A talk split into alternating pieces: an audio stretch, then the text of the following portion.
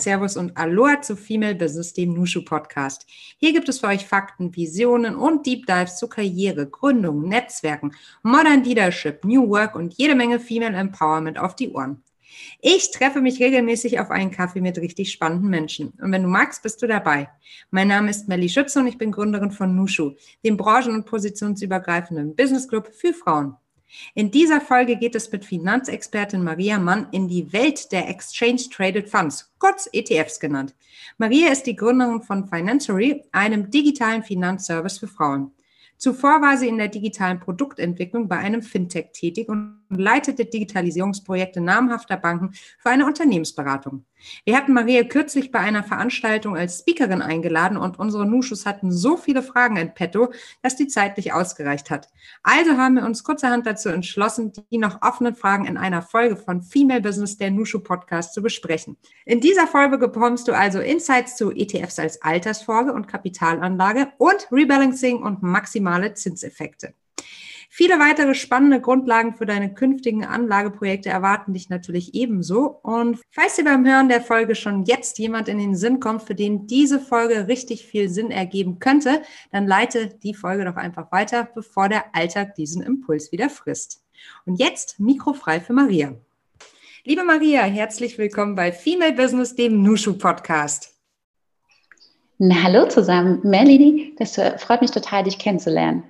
Ja, mich auch. Ich habe ja schon viel von dir mitbekommen. Im Team wurde schon viel über dich diskutiert, über deine Inhalte gesprochen. Und ja, umso schöner, dass wir heute direkt in den Austausch gehen können. Wo erwischen wir dich denn gerade? Ah, wir sind gerade vor Ort im Büro in Düsseldorf und das ganze Team ist heute im Büro. Ähm, aktuell ist es ja, ja, es ist auch mega schön, ähm, aber es eine super gute Stimmung ist. Wir sind ja sonst auch immer sehr verteilt im Homeoffice und versuchen immer sehr vielleicht zu zweit oder zu dritt mal zusammenzukommen. Und heute ist das Büro tatsächlich voll. Das macht mega viel Spaß. Schön, schön. Das heißt, ihr habt auch schon die eine oder andere Coffee Break zusammen heute gemacht. Das ist ja einer der Vorzüge, wenn man dann mal wieder live zusammenkommt, dass man sich auch einfach mal bilateral ganz ungezwungen austauschen kann, möchte ich mal meinen. Daher die Frage an dich, wie trinkst du deinen Kaffee, Maria? Schwarz und pur. Schwarz und pur. kein Zucker, keine Milch, kein Gedöns. Aber davon Aber dann viel. Du, simpel, simpel und gut, ne? Genau, aber davon dann viel. Also typischer Kaffee-Junkie hier. Ähm, ach, naja, bestimmt auch mal sechs, acht Tassen am Tag. Boah, kannst du da noch schlafen nachts? Ja, ich denke schon. Ich denke schon. ja, könnte ja auch ja. sein, dass, es, dass das äh, System hat. Du hast ja doch ganz schön viel auch zu tun mit nach der Gründung deines Unternehmens. Hast dich selbstständig gemacht mit einer Company, die Frauen und oder anders, die das Thema Frauen und Finanzen zusammenbringen soll. So kann man das, glaube ich, ganz gut sagen, oder?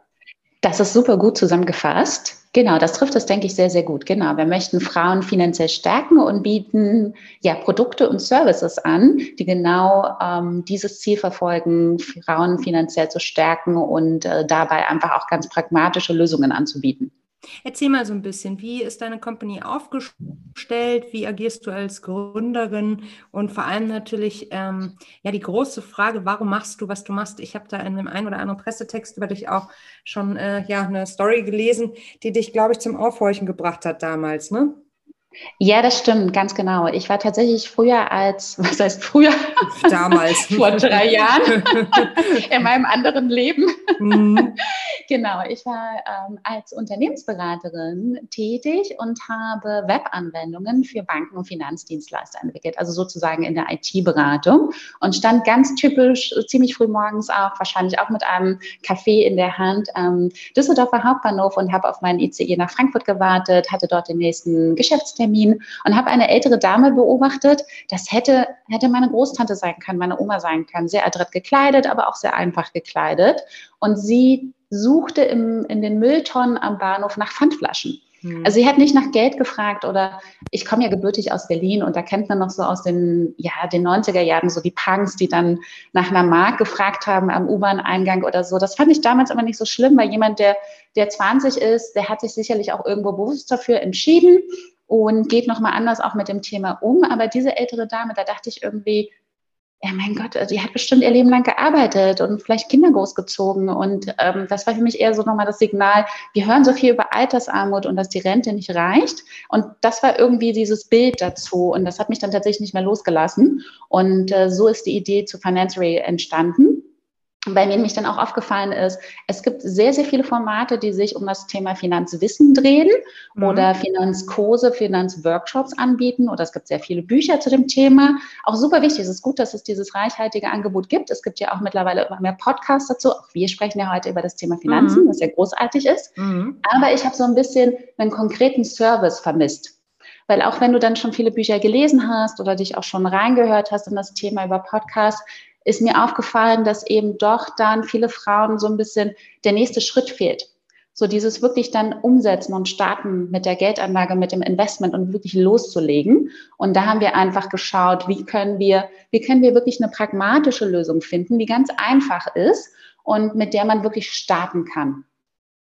Und das ist jetzt der, der, der Service, den ihr anbietet. Also bei euch kann ich mein Geld lassen sozusagen. Ganz genau. Also wir haben uns dann äh, mit Partnern zusammengesetzt. Wir arbeiten zum Beispiel mit einer professionellen Vermögensverwaltung zusammen. Wir arbeiten mit einer der drei größten Depotbanken in Deutschland zusammen. Und wir haben eben gemeinsam überlegt und auch gemeinsam Anlagestrategien entwickelt, wie können wir diesen Service möglichst schlank und einfach und digital aufsetzen, sodass du wirklich innerhalb von wenigen Minuten, innerhalb von wenig, wenigen Klicks mhm. dein Geld anlegen und investieren kannst und wir übernehmen alle weiteren Services. Das heißt, wir richten das Portfolio ein, wir richten das Depot ein. Also das Depot ist ja das Konto zum Wertpapierhandel, also zum Beispiel ETFs. Mhm. Und wir überwachen auch das Portfolio und falls notwendig passen wir es auch an. Also es versteht sich eher so wie ein All-in-One-Service, dass man sich wirklich, also es richtet sich eher an die Kunden, die sich nicht täglich mit dem Thema beschäftigen möchte. Mhm, mhm. Verstehe. Das heißt, ähm, was mich mal interessieren würde, du sagtest vorhin, es gibt ganz viel Wissen, es gibt ganz viele Podcast-Bücher, also du kannst eigentlich auf jedem mhm. Kanal dich weiterbilden und fortbilden. Dennoch fehlt dann so dieser Moment, dann wirklich loszulegen. Liegt es daran, dass man sich nicht sicher genug ist oder dass man Angst hat, Fehler zu haben? Oder was, äh, was beobachtest du in deiner Arbeit, so im Gespräch mit deinen Kundinnen? Ja, genau. Also ich denke, es ist exakt dieser Punkt, dass äh, viele, gerade auch Frauen, dazu tendieren, sie möchten es perfekt machen, sie möchten mhm. es wirklich richtig machen und sie möchten da keine Fehler machen. Und bevor sie sich nicht hundertprozentig sicher sind in der Entscheidung, zum Beispiel in der Auswahl ihrer ETFs, machen sie dann lieber nichts. Und das ist eigentlich der größte Fehler, den man machen kann. Und ähm, es ist eigentlich viel besser, sich hier auch Step by Step heranzutasten an das Thema, auch so ein bisschen in Richtung Learning by Doing zu gehen. Mhm. Und ich glaube, das hält viele Frauen noch von dem Thema ab und davon zurück, Geld zu investieren, weil sie sich sicherlich schon für das Thema interessieren. Ich denke, also das Interesse an dem Thema ist sehr groß. Ja. Und was wir aber beobachten ist, wenn es dann wirklich konkret um die Auswahl der ETFs, der Aktien geht oder auch äh, um die Einrichtung des Portfolios, dann schrecken doch wieder viele zurück, weil sie dann doch nicht so ganz genau hundertprozentig sicher sind, ob sie jetzt alles richtig machen. Ja. Und das finde ich so ein bisschen schade, weil ich glaube, da braucht es eher noch einen ein Quäntchen mehr Mut. Ähm, und das ist vielleicht so eine gewisse Erwartungshaltung zu diesem Thema. Also wenn es zum Beispiel um Yoga geht. Ich glaube, viele von, die uns heute zuhören, machen zum Beispiel auch Yoga oder auch einen anderen Sport. Wenn man sich noch an seine mhm. erste Yogastunde erinnert, naja, also besonders gut war man da meistens auch nicht. also ich jedenfalls nicht. Ich weiß nicht, wie es euch geht. Ähm, aber da erlauben wir uns so einen gewissen Lernprozess. Ne? Und wir ein paar Monate später oder ein paar Wochen später sieht das schon wieder ganz anders aus. Und auch hier muss man vielleicht bei Yoga gucken, ist es die richtige Praxis für mich? Ist es äh, der richtige Lehrer, die richtige Lehrerin für mich? Ist es der richtige Stil für mich? Und genauso ist es ja beim Thema Geldanlage und Investment.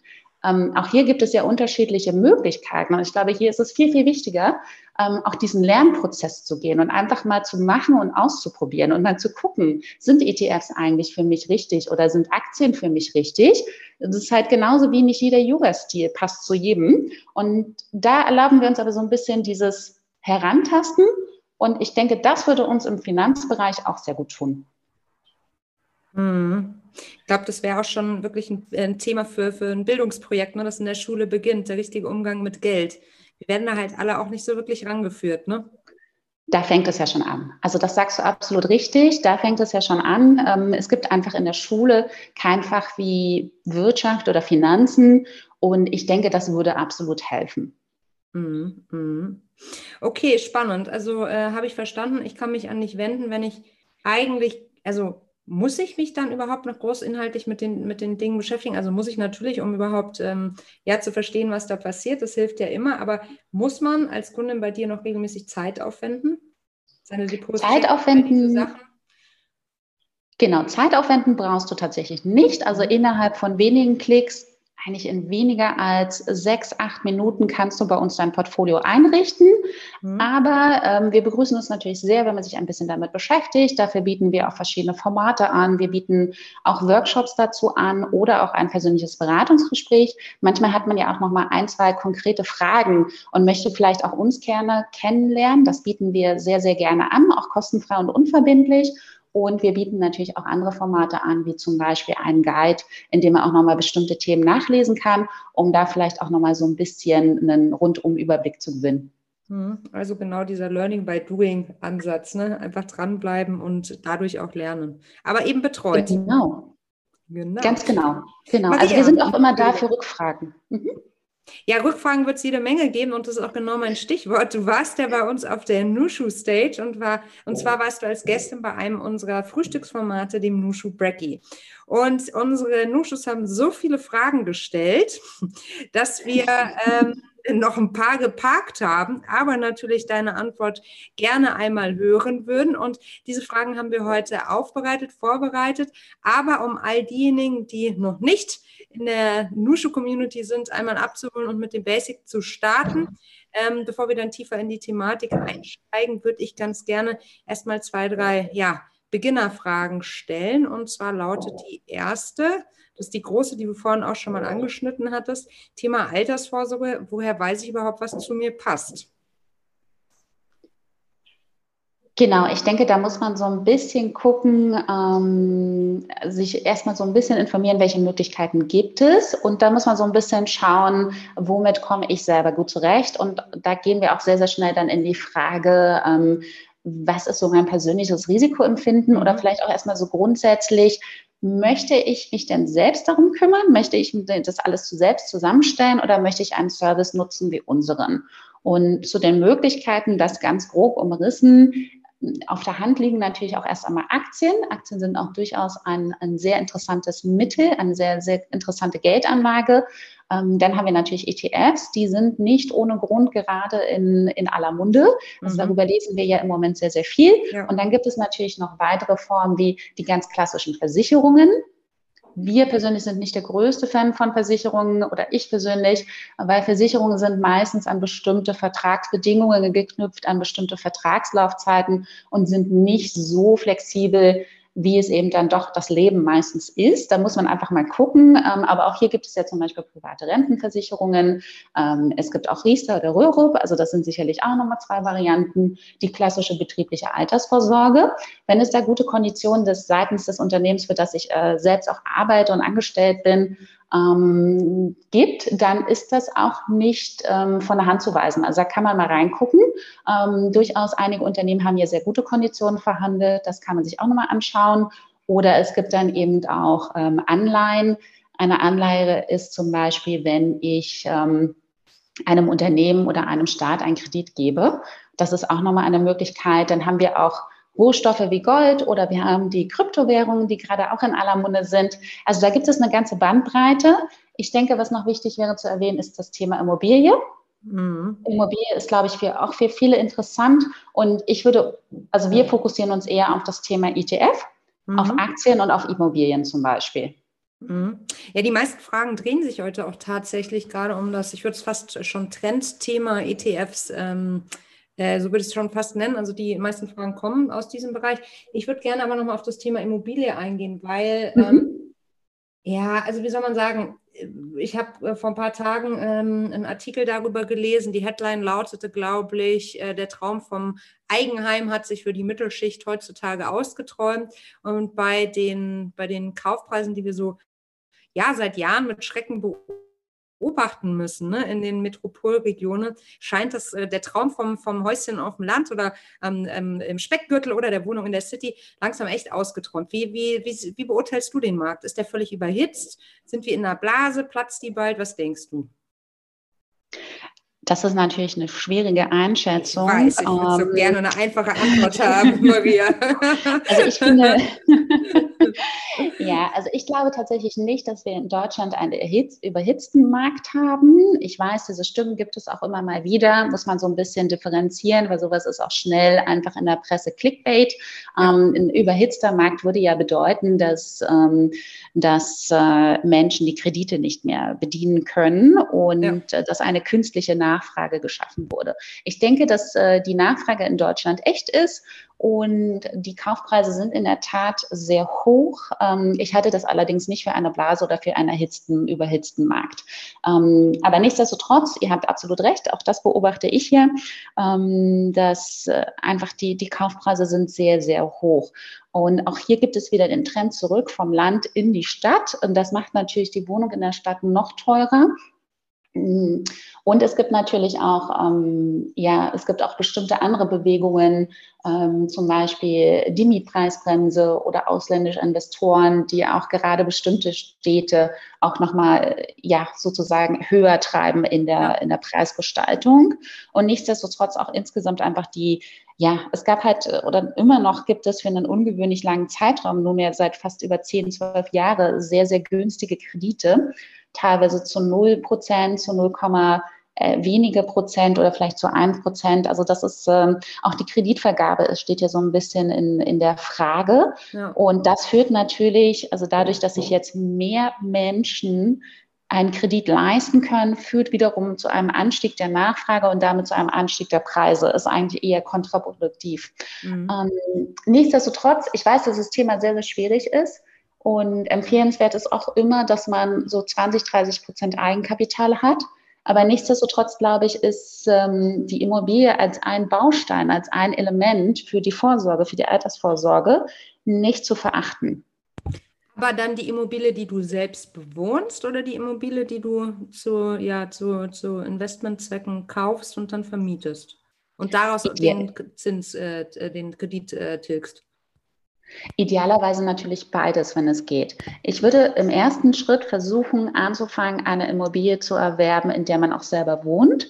Ich weiß, dass es hier auch andere Stimmen gibt. Das mhm. Thema mit dem, äh, also wenn ich eine Immobilie abbezahlt habe und dann in Rente gehe und schon keine Miete mehr zahlen muss, dann habe ich mich auch schon sehr gut abgesichert.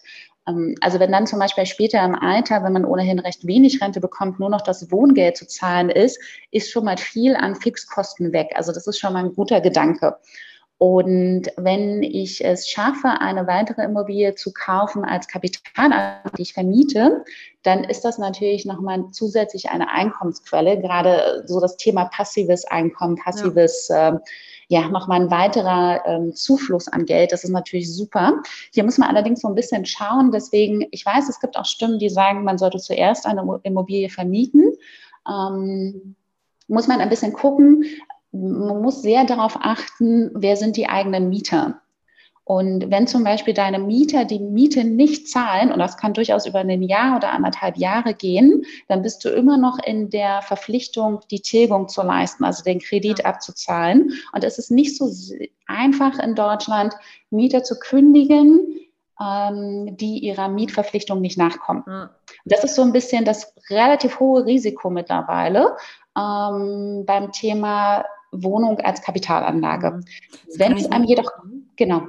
Kann ich bestätigen. Ich habe eine Freundin, die gerade auch echt in eine missliche Lage gekommen ist und man weiß überhaupt nicht, ja, was man dazu sagen soll, was man raten soll, weil es ist so eine doofe äh, Situation für beide Seiten. Ähm, Corona-bedingt, sehr zwei Gewerbeeinheiten, Corona-bedingt sind sämtliche Miet, ähm, Mieterträge ausgefallen und man versteht natürlich die Inhaber wahnsinnig gut, die machen keinen Umsatz, aber sie muss natürlich weiter tilgen. Ganz unangenehme Situation, wo echt ganz schnell auch äh, sehr hohe Beträge auflaufen. Absolut. Und deswegen würde ich persönlich eher dazu empfehlen, die erste Immobilie für einen selbst zu kaufen. Mhm.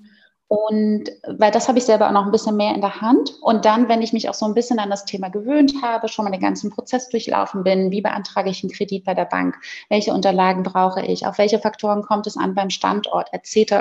Wenn ich das alles schon mal für mich selber durchgegangen bin, dann habe ich auch ein besseres Gefühl dafür. Auch zum Beispiel, ist die Immobilie den Preis wert? Ist es der, ist der Marktwert berechtigt? Und dann würde ich mich im zweiten Step ähm, an eine Immobilie wagen, vielleicht auch schon, wenn meine erste Immobilie schon zum großen Teil abgezahlt abbezahlt oder vielleicht sogar ganz abbezahlt ist, umso besser.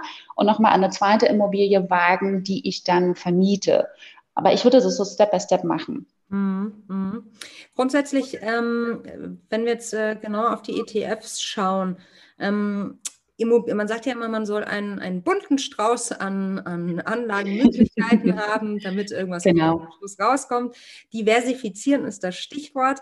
Ähm, da war aber eine Frage im Nushu Brecky und ähm, das würde mich auch theoretisch interessieren. Da fragte jemand, ob ETFs alleine als Altersvorsorge, aus, Altersvorsorge ausreichen würden oder ob sie zwingend ein weiteres Finanzprodukt zur Risikostreuung benötigen würde. Die Frage würde ich gerne. Weißt du was, Maria? Entschuldigung, wir sollten noch mal starten mit, wer mhm. sind eigentlich ETFs für all die Frauen, die vielleicht noch nichts von ETFs gehört haben? Ich weiß, es gibt schon ganz viele Expertinnen, aber vielleicht kannst du das noch mal in ein, zwei Sätzen zusammenfassen. Mhm. Wenn du eine Aktie kaufst, fangen wir erstmal mit der Aktie an. Wenn du eine Aktie kaufst, dann hältst du einen Anteil an einem Unternehmen und du partizipierst dann an dem Erfolg dieses Unternehmens. Das heißt, im Fall von Gewinnausschüttungen würdest du Gewinne bekommen und wenn diese Aktie stärker nachgefragt wird, das Unternehmen stärker nachgefragt wird, würdest du von der Wertsteigerung profitieren. Klingt super, der Haken an der Sache ist nur, wir wissen nicht, welche Aktien in ihren Wert steigen und welche Aktien zukünftig Gewinne ausschütten werden. Und hier kommen ETFs ins Spiel. Weil mit ETFs kannst du gleichzeitig in mehrere Unternehmen, also in Aktien, aber auch in mehrere Branchen und Länder investieren. Das haben wir sehr, sehr gut im letzten Jahr gesehen, im Frühjahr zu, zu Beginn der Corona-Pandemie. Ähm, hier hat man wunderbar gesehen, dass eben Branchen wie die Luftfahrt oder Tourismus, Hotelle, Gastronomie eingebrochen sind, aber andere Branchen wie zum Beispiel der gesamte Onlinehandel, Amazon allen voran, aber auch Zalando oder About You, sich extrem positiv entwickelt haben und starke Umsatzzuwächse verbuchen konnten. Ne? Wir haben plötzlich alle online bestellt. Mhm. Und dahinter steht natürlich auch die ganze Logistik. Also auch die hat sich sehr, sehr gut entwickelt. Das heißt, es gibt immer auch Branchen, die sich sehr gut entwickeln und es gibt Branchen, die werden sich eine Zeit lang nicht so gut entwickeln. Und die Idee von ETFs ist, dass die Branchen, die sehr erfolgreich sind und sich sehr positiv entwickeln, deren Erfolg kann mögliche Verluste anderer Bereiche wieder ausgleichen. Und ETFs gehen noch einen Schritt weiter. Man kann mit ETFs nicht nur Aktien abbilden, sondern zum Beispiel andere Anlageprodukte. Und da kommen wir dann in das Thema Risikodiversifikation. Mhm. Das heißt, ich kann nicht nur in verschiedene Aktien in verschiedenen Branchen, in verschiedenen Ländern investieren, sondern vielleicht auch in bestimmte Länder über Staatsanleihen oder auch in bestimmte Rohstoffe. Und so kann ich einen, wirklich ein sehr ausgewogenes Portfolio aus mehreren Bereichen, aus mehreren Branchen zusammenstellen. Das ist der große Vorteil. Mhm. Nach deiner Analyse oder deiner Beschreibung gerade dann ähm also die Frage war ja ETFs alleine als Altersvorsorge oder brauche ich ein weiteres Finanzprodukt zur Risikosteuerung? So wie ich dich jetzt verstanden habe, kannst du die ETFs ja aber auch auf andere Produkte ähm, ausrichten, sodass du dadurch schon die Risikosteuerung hast. Oder habe ich es jetzt falsch verstanden? Das ist ganz richtig. Also es gibt ETFs, die bilden ähm, unter anderem Unternehmen ab, aber viele ETFs konzentrieren sich nicht nur auf Aktien, sondern eben ähm, mischen sozusagen oder mengen sozusagen auch andere Produkte bei. Das können zum Beispiel sein Anleihen, Staatsanleihen, Unternehmensanleihen. Mhm. Wenn ich also zum Beispiel einem Staat oder einem Unternehmen einen Kredit gebe, das können auch Rohstoffe sein oder es können aber auch Immobilien sein. Sowas nennt man dann auch alternative Investments. Und so habe ich nochmal eine stärkere Risikodiversifikation innerhalb des ETFs. Aber auch mit einem ETF kann ich, weil was machen ETFs eigentlich? Sie bilden Märkte nach. Und mit ETFs kann ich so auch unterschiedliche Anlageschwerpunkte setzen und auch diese noch einmal kombinieren. Also so ein Markt kann zum Beispiel sein der Technologiemarkt in Nordamerika. Das sind dann zum Beispiel Unternehmen wie Microsoft, wie Apple in den USA, aber auch vielleicht ähm, IT-Unternehmen in Kanada. Ein anderer Markt kann sein erneuerbare Energien oder Emerging Markets, also aufstrebende Entwicklungsländer. Und auch hier kann ich dann über verschiedene Anlageschwerpunkte der ETFs, kann ich wiederum ein sehr ausgewogenes Portfolio zusammenstellen. Mhm. Die nächste Frage ist ähm, ganz äh, an den Anfang gestellt. Wie viel Geld sollte ich monatlich prozentual von meinem Geld, äh, Gehalt einplanen? Wenn möglich, so viel wie möglich. Mhm um einfach auch wirklich Vermögen aufzubauen und äh, ja, da auch wirklich äh, ein gewisses Volumen aufzubauen. Auf der anderen Seite ist die Frage eher für jede sehr individuell, was geht denn eigentlich monatlich? Was kann ich denn monatlich wirklich realistisch beiseite legen? Weil es macht natürlich auch keinen Sinn, wenn ich mir jetzt eine, also würde ich euch jetzt eine bestimmte Zahl nennen, wie 200 Euro oder so. Und für die eine oder andere sind 200 Euro pro Monat gar nicht möglich. Dann bringt das natürlich nichts, wenn ich dafür dann in den Dispo gehe. Sondern ich glaube, da muss man einfach mal für sich einen Kassensturz machen und mal überlegen, was ist denn eigentlich realistisch? Womit komme ich auch gut zurecht, um auch gleichzeitig meine ganzen Kosten decken zu können? Und vielleicht ein Tipp hierzu, wenn ich mir dieses Geld, das ich beiseite legen und investieren möchte, vielleicht direkt von Anfang an überweise oder abbuchen lasse, dann ist das erstmal weg. Wir nennen das auch gerne, bezahle dich selbst zuerst. Mhm. Weil wir kennen das alle von uns. Am Ende des Monats finde ich immer schicke Schuhe. Mhm. Das heißt, das wäre dann der Regelsparbetrag. Ne? Hier ist noch eine Frage dazu, wenn man einen, zusätzlich zum Regelsparbetrag einen Einmalbetrag einzahlen möchte, worauf muss man da achten? Und lohnt es sich dann für diese Einzahlung eines Einmalbetrages darauf zu warten, ähm, auf diesen Zeitpunkt, wenn die Kurse sinken? Genau, das eine ist der monatliche Sparbetrag, das, was du gerade als Regelsparbetrag äh, bezeichnet hast. Genau, das ist natürlich super, um kontinuierlich Vermögen und Volumen aufzubauen. Also Volumen im Sinne von Geld, das für mich arbeitet. Man kann auch mit einer Erstzahlung oder mit einer Einmalzahlung starten. Und natürlich ist es ideal, wenn wir ein Momentum erwischen im Markt, wie zum Beispiel Ende März letzten Jahres 2021, äh, 2020, Entschuldigung, mhm. ähm, in dem natürlich die Kurse ähm, ja, sehr, sehr günstig waren, im Sinne von die Kurse sind weit, weit eingebrochen. Der Haken an der Sache ist nur, wir wissen nicht, wann das ist. Und es macht wenig Sinn, jetzt Monate oder Jahre zu warten, bis äh, wieder dieses günstige Marktmomentum eingetreten ist. Also günstig im Sinne von, die Kurse sind sehr günstig für uns zum Kaufen, sondern da macht es dann tatsächlich eher Sinn, einfach loszulegen und zu starten. Weil je früher du beginnst mit dem Investment und je früher das Geld anfängt für dich zu arbeiten, desto mehr Rendite wirst du haben. Mhm. Die nächste Frage. Empfiehlst du ETFs eher bei einer inländischen oder ausländischen Börse zu haben? Was sind hier Vor- oder Nachteile? Das spielt ehrlicherweise keine Rolle, weil ETFs werden von sogenannten ETF-Anbietern herausgegeben. Das hat mit der, mit der Börsenlokalität in dem Sinne jetzt relativ wenig zu tun, sondern ähm, es gibt vielleicht weltweit 6.970 ETFs und ein klassischer ETF-Anbieter, vielleicht einigen bekannt, ist zum Beispiel BlackRock. BlackRock ist äh, gleichzeitig einer der größten Vermögensverwalter, aber ähm, es gibt hier auch Vanguard oder Morningstar oder auch einige europäische äh, Anbieter. Das sind, das ist, glaube ich, kein relevantes Kriterium. Ich glaube, hier ist einfach wichtiger zu verstehen, welchen Anlageschwerpunkt setzt dieser ETF. Mhm. Hier ist auch nochmal so eine Blasenfrage. Wie stehst du zu einer möglichen ETF-Blase? Ja, das wurde ich neulich schon mal gefragt. Siehst du mal. Ich, genau. Also äh, das sind auch wieder, glaube ich, eher so, so Pressethemen, Clickbait-Themen, ähm, weil ETFs im Moment sehr bekannt werden und sehr auch in der Presse ähm, ja, gespielt werden als Thema. Ich denke, wir sind ehrlicherweise, sind wir noch sehr, sehr weit weg von einem solchen Thema. Ja, solche Märkte können immer dann kippen, wenn zum Beispiel wirklich weltweit jeder Mensch einen ETF kaufen würde, mindestens einen, vielleicht auch mehrere. Ähm, dann würde sich vielleicht irgendwo eine gewisse Marktgewichtung verschieben. Aber ich glaube, bei den aktuellen Investmentzahlen sind wir da sehr, sehr weit weg von. Vielleicht nur mal ein, ein Bezug zu Frauen. Aktuell investieren 13 Prozent der Frauen überhaupt an Aktienmarkt mhm. und einen Bruchteil davon wiederum in ETFs. Von daher, ich glaube, da haben wir noch sehr, sehr viel Spielraum, um überhaupt über solche Themen zu sprechen wie Blase oder investieren zu viele Menschen in ETFs. Mhm. Ähm, ich glaube, das ist nicht relevant. Hier ist eine Frage mit einem ja, sehr großen Fokus. Würdest du empfehlen, in China in ETFs zu investieren? Mir ist bekannt, dass dieser Markt einen hohen Anteil an privaten InvestorInnen hat, die stärker emotional und kurzfristig reagieren im Vergleich zu anderen Märkten, in denen mehr professionelle Akteure agieren. Auch das kann man so pauschal nicht äh, beantworten, weil wenn immer ich jetzt zum Beispiel sagen würde, ja, investiert in China, ähm, das wäre eigentlich der Bereich der Anlageberatung, das ist ein anderes Haftungsthema. Ja. Und bei solchen äh, sehr konkreten Tipps und Empfehlungen wäre ich tatsächlich auch immer sehr, sehr vorsichtig. Mhm. Sowas wird immer schnell in den Raum geworfen, auch insbesondere von Menschen, die sich nicht so gut damit auskennen. Mhm. Aber alleine, wenn ich jetzt äh, das Stichwort höre, ähm, kurzfristig und was hattest du gesagt? Stärker ähm, emotional und kurzfristig reagieren. Stärker also emotional. InvestorInnen in China würden das tun. Also stärker emotional und kurzfristig sind keine guten Kriterien äh, mhm. für eine Geldanlage.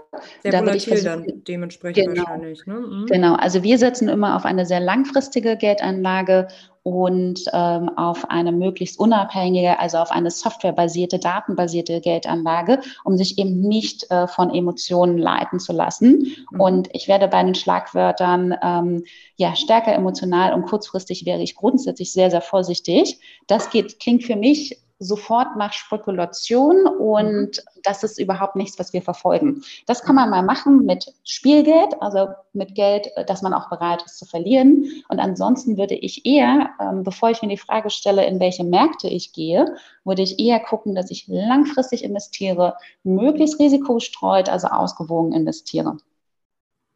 Da passt die Anschlussfrage, glaube ich, ganz gut. Wie ist deine Einschätzung automatisierter ETF-Bots? Ähm, wie zum Beispiel Os Oscar gibt es wohl dort und Botzi. Wie ist deine Meinung zu Robo-Advisern? Und welche Risiken stecken in diesen aus deiner Sicht? Wir selbst basieren unseren Service ja auf einem Robo-Advisor. Von mhm. daher ist das eigentlich genau der Weg, den wir auch gehen. Ähm, Robo-Advisor nutzen einen Algorithmus, also eine Software, die datenbasiert und unabhängig und eben ohne Emotionen ein passendes ETF-Portfolio zusammenstellen. Und hier haben wir zusammen zum Beispiel mit unserer professionellen Vermögensverwaltung, mit der wir kooperieren, eigene Anlagestrategien entwickelt, innerhalb derer da Algorithmus dann der Kundin ein passendes Portfolio vorschlägt. Und mhm. unseres Erachtens ist das ein sehr guter Weg, sonst hätten wir uns auch nicht dafür entschieden, mhm. ähm, weil einfach es, glaube ich, wichtig ist, bei dem Thema Geldanlage die Emotionen außen vor zu halten. Mhm. Wir sehen das auch immer sehr, sehr gut an den Märkten. Kaum gibt es eine Pressemeldung zu einem bestimmten Thema, ähm, reagieren viele Menschen sehr emotional und oft auch sehr panisch, sehr unüberlegt und verkaufen eigentlich zu einem ungünstigen Zeitpunkt. Ich glaube, hier ist es wichtiger, ähm, sehr rational zu entscheiden und auch wieder langfristig zu denken und sich eben nicht von einer Pressemitteilung ja leiten zu lassen. Diese kann sich nämlich am nächsten Tag auch als falsch herausstellen. Sowas gab es schon ein paar Mal. Und mhm. da wäre ich immer mit solchen kurzfristigen Themen ich immer sehr vorsichtig. Mhm. Die nächste Frage lautet, wie kann, kann ich ein Rebalancing machen? Genau, also das ist auch absolut empfehlenswert, dass man, wenn man sich selbst ein Portfolio zusammenstellt, regelmäßig dieses Portfolio auch überprüft und regelmäßig eben auch dieses Portfolio gegebenenfalls anpasst, wenn zum Beispiel bestimmte Gewichtungen im Markt sich zueinander ändern, wie wir es auch im letzten Jahr gesehen haben. Also, dass einige Branchen sehr stark zurückgehen, andere Branchen sich sehr positiv entwickeln. Das ist immer ein wichtiger Zeitpunkt für ein Rebalancing. Und das ist zum Beispiel auch ein Kern unseres Services. Also, wir überwachen das Portfolio und wir führen das Rebalancing dann automatisiert durch. Mhm. Aber das heißt, Rebalancing ist ein mhm. wichtiger Stichpunkt. Mhm. Das heißt, ich müsste, ähm, also so ein ETF-Fonds ist ja eigentlich ähm, festgesetzt. Ähm, und bei diesem Rebalancing müsste ich dann wirklich den gesamten Fonds abstoßen und auf einen anderen setzen. Habe ich das richtig verstanden? Genau, also zum Beispiel, wenn du dir ein Portfolio zusammenstellst aus mehreren ETFs ja. und mit verschiedenen Anlageschwerpunkten und es kann eben marktseitig so sein, dass bestimmte ETFs sich nicht mehr gut weiterentwickeln werden, einfach weil sich wirklich Gewichte im Markt zueinander, also Wirtschaft, sich verändert hat. Mhm. Und das kann zum Beispiel schnell passieren, wenn es neue Trends gibt, es neue Technologien gibt. Ähm, und auch im letzten Jahr haben wir gesehen, durch die Pandemie hat sich ja auch unser Konsumentenverhalten sehr stark geändert. Da haben sich ja wirklich schon Gewichtungen im Markt zueinander verändert. Und das sind immer Momente für ein Rebalancing, das heißt für eine Neustrukturierung des Portfolios.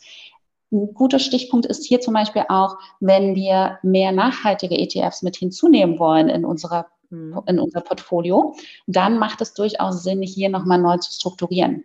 Also Rebalancing bedeutet ja nichts anderes, als zum Beispiel die Struktur seines eigenen Portfolios nochmal zu überdenken und gegebenenfalls anzupassen. Also vielleicht hier einige, einige ETFs zu verkaufen und dafür andere hinzuzunehmen. Mhm.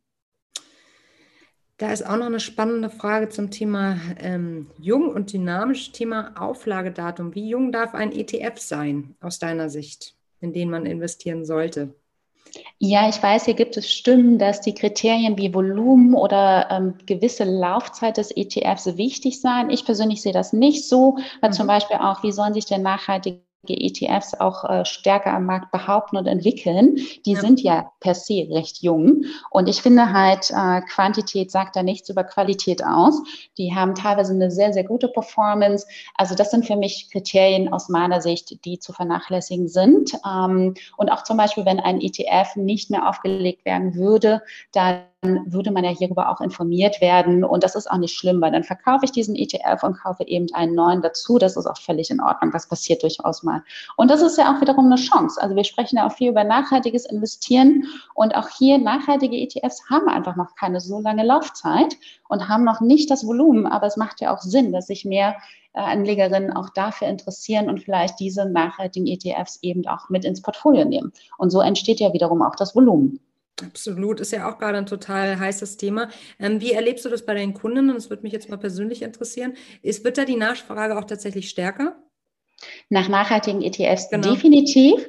Ähm, und es gibt auch, glaube ich, gerade bei Frauen als Anlegerin ein stärkeres Bewusstsein dafür, wie wird mein Geld verwendet, wie wird mein Geld genutzt und investiert, welchen Impact hat mein Geld. Ich finde das auch, auch super gut. Ähm, das, ich glaube, hier gibt es ein stärkeres Bewusstsein für das Thema.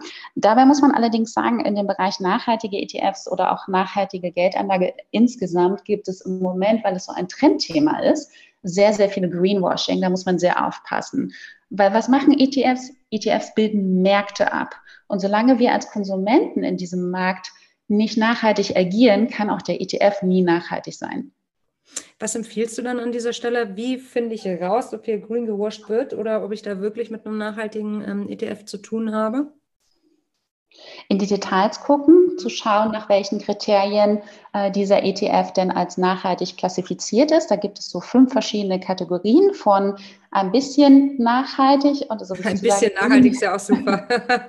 ja, aber es ist tatsächlich so. Also das ist dann so weniger, also im Grunde genommen funktioniert das nach Ausschlusskriterien.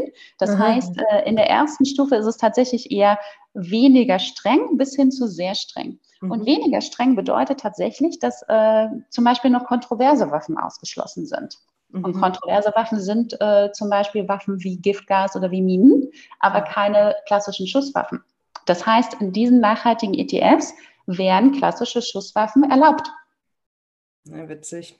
Also ja, das ist immer noch nachhaltig, genau. Mhm. Oder halt auch ein anderes Thema. Also selbst wenn wir sehr streng nachhaltige ETFs haben, also das geht dann in den Bereich SRE, Socially Responsible Investing, mhm. ähm, da sind die Kriterien für äh, Nachhaltigkeit deutlich strenger. Das ist auch äh, absolut sinnvoll. Aber auch hier sind vielleicht durchaus Unternehmen dabei, oder ähm, Märkte dabei, die wir als Verbraucher eigentlich nie als nachhaltig bezeichnen würden. Kannst du ein Beispiel also dann, nennen, um es nochmal so ein bisschen konkreter zu machen?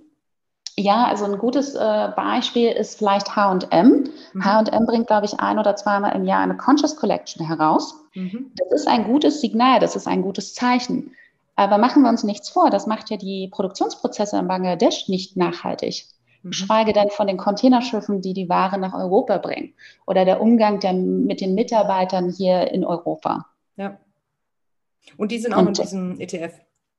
Das kommt halt auf den ETF drauf an. Ja, ja. Ne? Und, äh, aber andere Unternehmen sind ja ähnlich. Mhm. Also sicherlich werden auch Unternehmen wie Nestle in bestimmten ETFs als nachhaltig klassifiziert.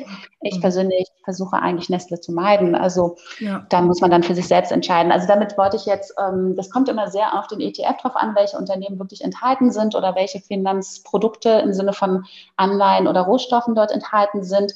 Ähm, aber ich glaube, das sind auch äh, einfach sehr anschauliche Beispiele, die uns sehr gut mhm. zeigen, ähm, das, was als nachhaltig vielleicht klassifiziert wird, muss nicht dem entsprechen, was wir jetzt als Verbraucherin, als Konsumentin als nachhaltig bezeichnen würden. Mhm. Ja, ist nochmal echt wirklich ein guter Tipp, ganz genau hinzuschauen. Ne? Mhm. Was haben wir hier noch? Ah, auch spannend. Kannst du was zu, zu synthetischen und aktiven ETFs sagen? Was ist das? Also aktive ETFs gibt es nicht. Ähm, wahrscheinlich ist synthetisch und replizierend gemeint. Ähm, das sind einfach zwei unterschiedliche Formen. Also was macht ein, vielleicht mal kurz zu dem Begriff aktiv zurück. Mhm. Ähm, ETFs kopieren ja einen oder bilden einen Index nach. Deswegen spricht man hier von passiven Investment. Das heißt, ETFs bilden einen Markt ab und diesen Markt äh, kann man auflisten in einem Index und ein Index ist im Grunde genommen nichts anderes als eine Liste. Also so ein Index kann sein der DAX oder der MSCI World. Wohlgemerkt, der MSCI World ist kein ETF, sondern ein Index und bildet somit oder ähm, stellt somit verschiedene Märkte dar. Und wenn nun ein ETF diesen Markt nachbildet, orientiert er sich an diesem Index, an dieser Liste. Und da das im Grunde genommen ein Copycat-Verfahren ist, also der ETF kopiert einfach nur, ähm, nennt man dies auch passives Investieren oder passive mhm. Indexfonds. Also im Zusammenhang mit ETFs hört man auch häufiger sicherlich auch den Begriff passive Indexfonds. Heißt nichts anderes, sie kopieren. Sie kopieren diesen Index und bilden somit den Markt nach.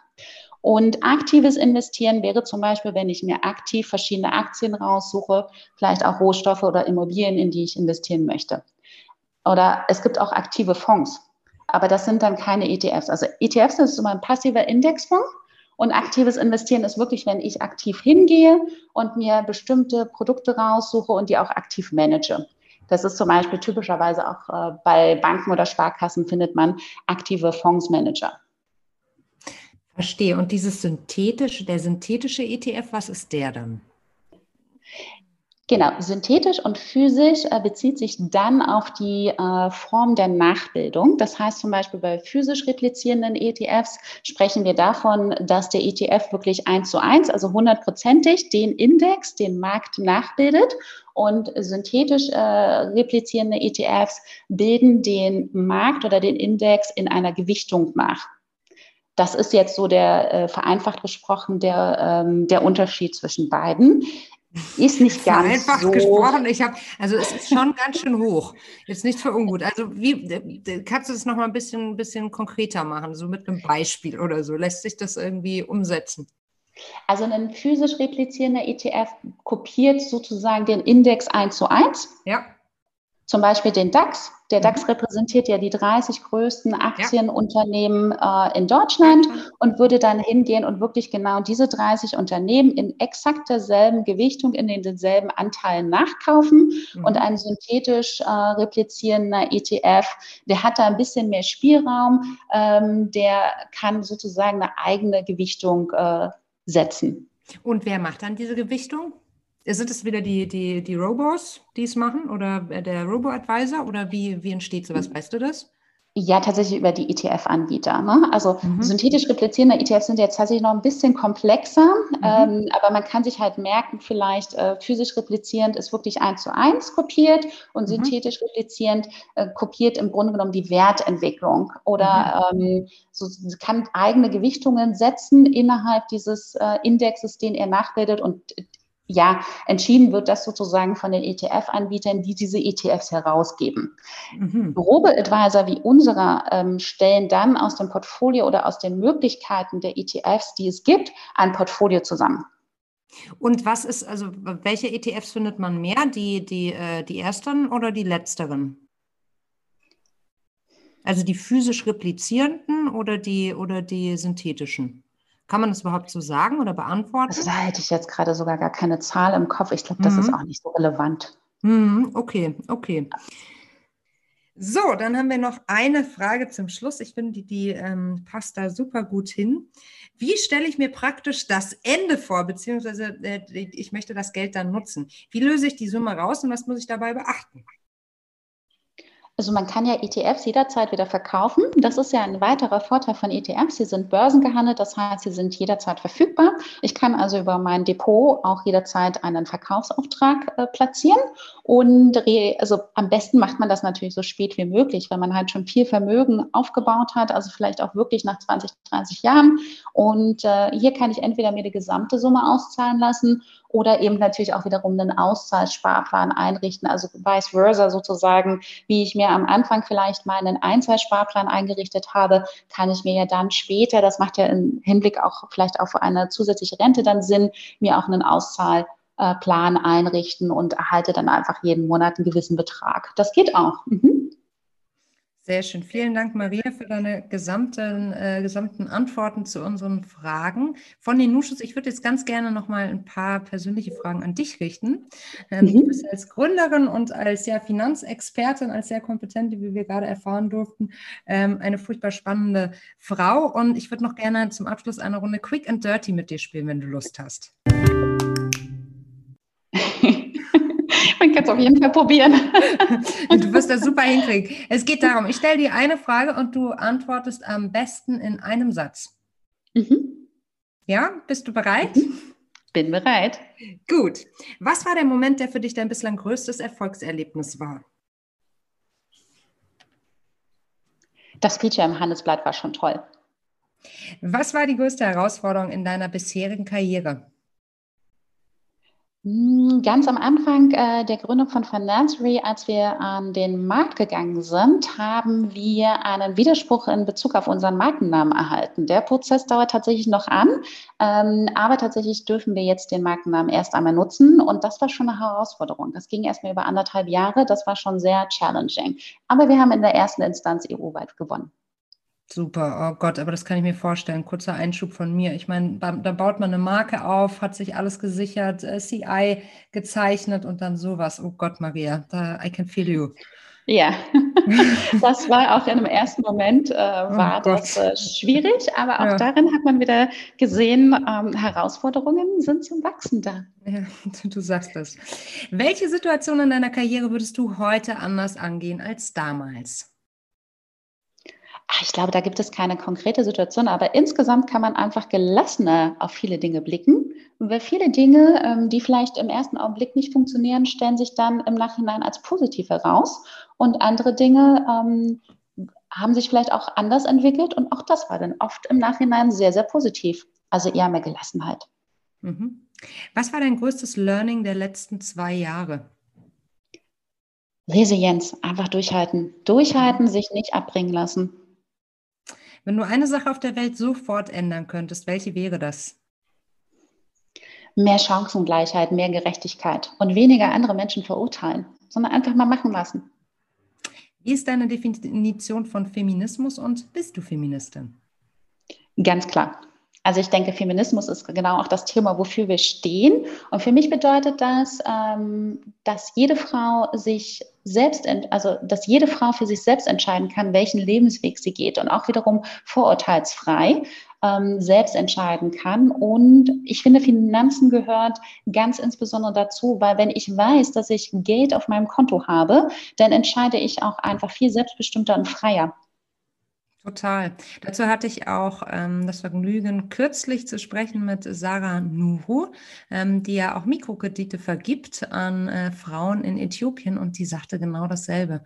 Dass es eben das Empowerment der Frauen dort vor Ort ab dem Moment auch beginnt, ne, indem sie über ihr eigenes finanzielles Polster verfügen und ja, handlungsfähig werden. Absolut, weil Geld ist Macht. Ja. Und äh, diese, diese Macht holen wir uns in dem Moment zurück, auch im Kleinen. Also ich kann einen Job ja eher kündigen, wenn ich weiß, ich habe einen gewissen Puffer. Oder wenn ich weiß, ich kann meine Miete selbst zahlen, kann ich auch die Beziehung verlassen, in der ich vielleicht seit Jahren nicht mehr glücklich bin. Jede vierte Frau bleibt in einer unglücklichen Beziehung, weil sie die Miete nicht aufbringen kann. Bah, du hast auch immer mit deprimierenden Zahlen zu tun, ne? Weil wir tun ja was dagegen, von daher genau. ist es sehr positiv. Wir tun ja ganz pragmatisch was dagegen, von daher, ähm, wir setzen da, glaube ich, einen anderen Schwerpunkt. Von daher, das, äh, das sehen wir sehr positiv. Kann ich gut verstehen. Vielen Dank für deine Zeit, liebe Maria. Hat Spaß gemacht und ich habe richtig viel gelernt. Werde das auch nochmal vertiefen. Und ähm, ja, liebe Zuhörer da draußen, vielen Dank. Danke dir, Melli. Jetzt haben wir ganz schön viel zum Thema ETFs von Maria gehört und weil Finanzen so ein wichtiges Thema und der Kern von Empowerment sind, haben wir wieder eine völlig machbare, aber trotzdem aus unserer Sicht sehr wirkungsvolle Wochenchallenge für dich parat. Der erste Schritt ist ja bekanntlich der schwierigste und hier wollen wir dir über die Schwelle helfen, wenn du denkst, dein Money Mindset könnte noch einen kleinen Push benötigen. Hier also die Wochenchallenge. Vereinbare mit einer guten Freundin ein kurzfristiges digitales Meeting für diese Woche. Am besten schon, nachdem du diese Podcast-Folge zu Ende gehört hast und führt einen Serious Money Talk. Drei Fragen sollen dabei als Leitfaden dienen. Erstens, wo steht ihr aktuell? Finanziell natürlich. Zweitens, wo wollt ihr hin, hin finanziell? Und drittens, wie könnt ihr das erreichen? Kurzfristig darum, damit das Thema eben nicht wieder auf die lange Bank geschoben wird und wir ja es wieder overthinken wir alle und ähm, dadurch unsere eigenen Ambitionen im Keim ersticken. Also greif zum Telefon und ruf eine gute Freundin an, von der du denkst, mit ihr könntest du wunderbar zu diesem Thema sparren. Wir glauben fest daran, dass der erste Keim erstmal gesät sein muss und dann wird das Pflänzchen schon wachsen. Und weil es eben gemeinsam am meisten Spaß macht, wird das für ein, wird das die Zusammenarbeit mit deiner Freundin wie ein Dünger für dein Projekt wirken. Übrigens haben wir auch bei Nushu mittlerweile ein eigenes Vertical zum Thema Finanzen. Monatlich tauschen sich hier Frauen zum Thema Finanzen aus und diskutieren Möglichkeiten, Trends und Ideen. Und zwar auf Augenhöhe. Von der Anfänger bis zur Expertin sind alle herzlich eingeladen. In der nächsten Episode lauschen wir meiner wunderbaren Kollegin Annelies mit einem Live-Mitschnitt von einer unserer Nushu Nights mit einer der laut Europe Startup Club 50 most influential women in the startup and venture capital space. So please stay tuned. Das war Female Business, der Nushu Podcast. Und wie immer freuen wir uns sehr über eine wunderbare, tolle, positive Bewertung oder auch Nachricht. Du erreichst uns wie immer unter podcast.teamnushu.de. Und ja, wenn du uns folgen möchtest, visuell folgen möchtest, dann kannst du das tun auf Instagram. Da findest du uns unter Team Nushu oder auf LinkedIn unter Nushu Female Business. Und natürlich haben wir auch eine Website und alle Informationen findest du auch wie immer in den Show Notes. Wir freuen auf uns auf dich und ja, mach mit bei Team Nushu, lerne mehr über dich und deine Altersvorsorge kennen und vernetze dich mit anderen Frauen. Du wirst sehen, wie viel Power das in all deine Projekte und die weitere Karriereplanung bringt.